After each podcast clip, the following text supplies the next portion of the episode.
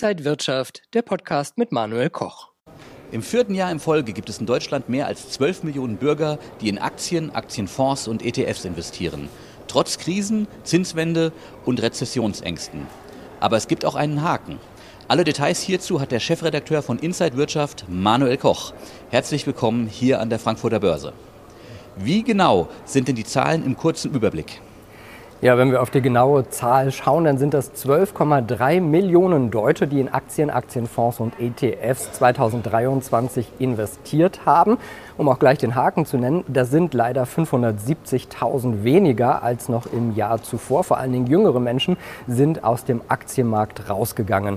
Zwei Millionen investieren nur in Einzelaktien, 2,6 Millionen in Einzelaktien und Aktienfonds und ETFs und die große Mehrzahl, 7,6 Millionen, investiert nur in Fonds und ETFs. Wie ist denn der Anteil der ETF-Anleger an den Aktionärszahlen? Ja, das ist ganz interessant. Ungefähr 22 Prozent investieren in ETFs, die ja seit 20 Jahren ein breites Publikum ansprechen. Interessanter wird es noch, wenn wir auf die Altersstruktur gucken. Die unter 40-Jährigen, also die jüngeren Anleger, bei denen sind 35 Prozent mit dabei bei ETFs. Also jeder dritte junge Anleger ist dabei. Bei den über 40-Jährigen sind es dann nur 17 Prozent. Man kann also sagen, ETFs sind ganz klar bei Jüngeren beliebter.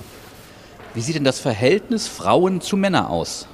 Ja, also wir haben 12,3 Millionen aktive Aktionäre sozusagen. Davon sind 4,7 Millionen Frauen und 7,6 Millionen Männer. Die Zahl blieb damit recht stabil.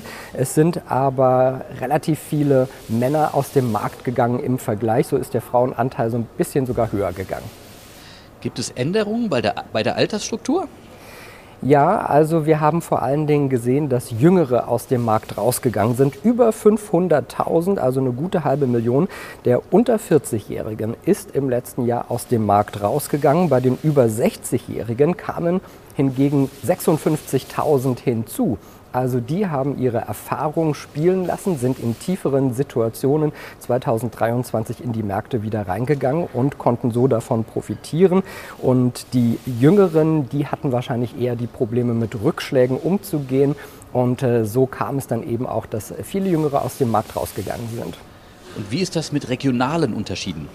Ja, auch das ist ganz interessant. Äh, unterm Strich kann man sagen, in Westdeutschland ist äh, man stärker investiert, in Ostdeutschland weniger stark. Ganz vorne sind Baden-Württemberg, Bayern und Hessen. Schlusslichter hingegen sind Brandenburg, Mecklenburg-Vorpommern und Thüringen. Anleger scheinen also weiter als die Politik zu sein? Ja, leider, wir sehen ja die Diskussion um das Generationenkapital, also um diese Aktienrente, die ja eigentlich kommen sollte. Das wurde jetzt wieder von der Politik verschoben, weil man sparen muss.